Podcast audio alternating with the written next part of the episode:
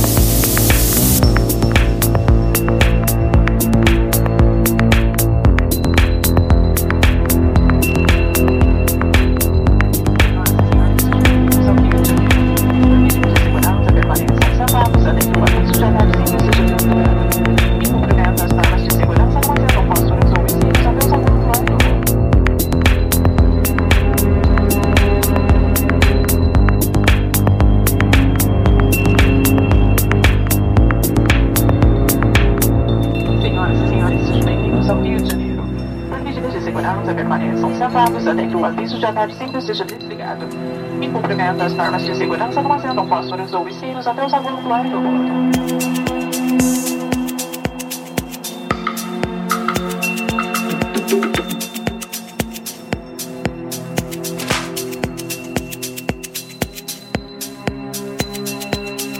Ladies and gentlemen, this is me, Tete Mwabumo, expressing my loneliness.